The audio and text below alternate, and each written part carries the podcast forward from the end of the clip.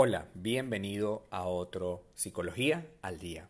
Soy Fray Martínez y un gusto para mí compartir estos minutos de tu tiempo conmigo.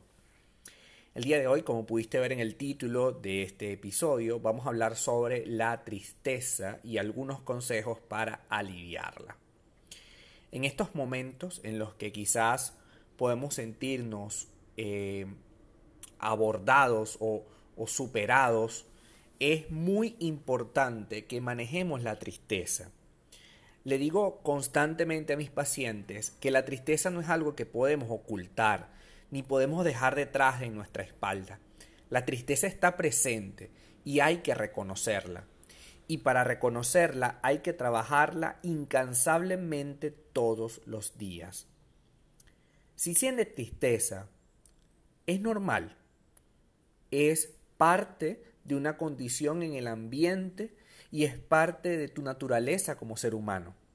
Sin embargo, cuando mantenemos la tristeza por grandes periodos de tiempo, cuando no hacemos nada al respecto, probablemente esa tristeza va degenerando en depresión y ahí sí se convierte en un problema. Si estás sufriendo en este momento, todos estamos sufriendo en este momento. Es normal que te sientas triste. Sin embargo, hoy vamos a tomar decisiones acerca de esta tristeza, de lo que tiene por decirnos y por supuesto revisar hasta qué punto yo debo tomar decisiones al respecto, yo debo aceptar lo que debo aceptar y deba entender lo que debo entender. La tristeza es una emoción pasajera, debe verse así, no se puede vivir en tristeza, se tiene que entender que es pasajera como cada una de las emociones que tenemos a lo largo de la vida. A lo largo del tiempo vas a experimentar un montón de sensaciones y eso no es malo. Sentir tristeza no es malo, no es un problema. El problema es cuando asumo que no se irá la tristeza, cuando asumo que quiero vivir con la tristeza. Ahí sí empieza el problema. Entonces, los consejos de hoy son los siguientes. Primero, llora si es necesario.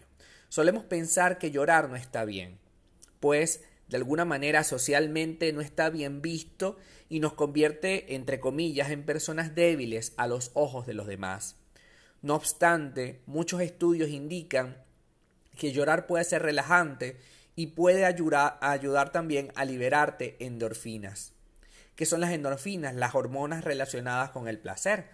Así que llorar también activa el sistema parasimpático, es decir, ayuda a recuperarte del estrés y a reconocer las experiencias traumáticas desde otro punto de vista.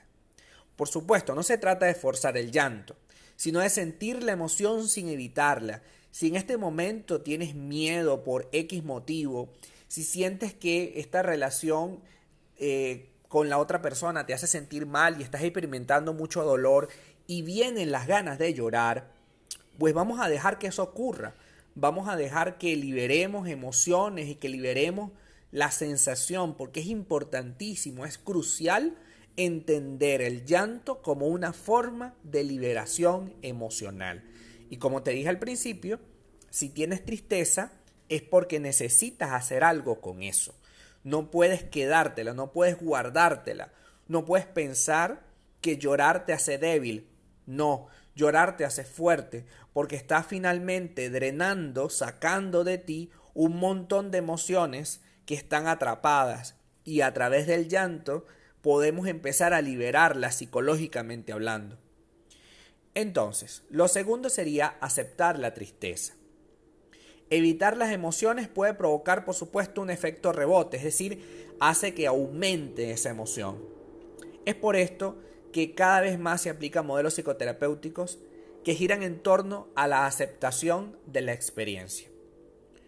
Un ejemplo de esto se llama terapia de aceptación y compromiso. La terapia de aceptación y compromiso significa tratarnos con cariño a nosotros mismos y reconocer que somos valiosos, reconocer que esta situación en la que estamos involucrados, la que estamos viviendo, es pasajera, como todo en la vida. Todo en la vida es pasajero. Sin embargo, no quiere decir que no podamos hacer algo al respecto, que no podamos asumir al menos que está ocurriendo esta situación. La mayor parte de los problemas mentales ocurren cuando yo no acepto lo que está pasando, cuando yo me niego a aceptarlo, cuando yo impongo una manera de vivir muy distinta a la realidad. Tercero, encuentra tu propósito. Es por todos conocido que la tristeza eh, va generando una especie de vacío existencial, es decir, va generando la idea de que no tiene sentido vivir. Cuando tú encuentras un propósito, aquello que te hace triste, aquello que te da tristeza, se va como diluyendo, porque la tristeza es solamente un momento para autoconocernos, para reconocer cosas que nos están doliendo y trabajar en ello. Pero una vez que tenemos un propósito, que sabemos lo que queremos, que sabemos a dónde vamos, vamos a encontrar el sentido, dejamos de, de experimentar este vacío existencial, al menos en el apartado de la tristeza, y podemos luchar por nuestros objetivos. Es muy importante que finalmente socialicemos, que tengamos personas con las cuales compartir no nuestras emociones, porque las emociones compartirlas con otras personas puede llegar a ser un problema, pero sí compartir experiencias, ideas, compartir espacios, compartir eh, situaciones, porque de eso se trata la vida, compartir. Repito, es muy valioso que sientas emociones, porque eso te hace un ser humano normal, porque eso te hace un ser humano que está eh, viviendo una vida. No ocultemos más la tristeza, el dolor, sino que empecemos a canalizarlo hacia donde deben estar. Uno, en ser experimentados y dos, en tomar decisiones al respecto. Les habló Fray Martínez. Muchísimas gracias por quedarte hasta el final. Si deseas saber más de mi contenido, www.fraymartinez.com. Para seguirme en mis redes sociales, arroba fraymartinez20 en Instagram. Muchísimas gracias.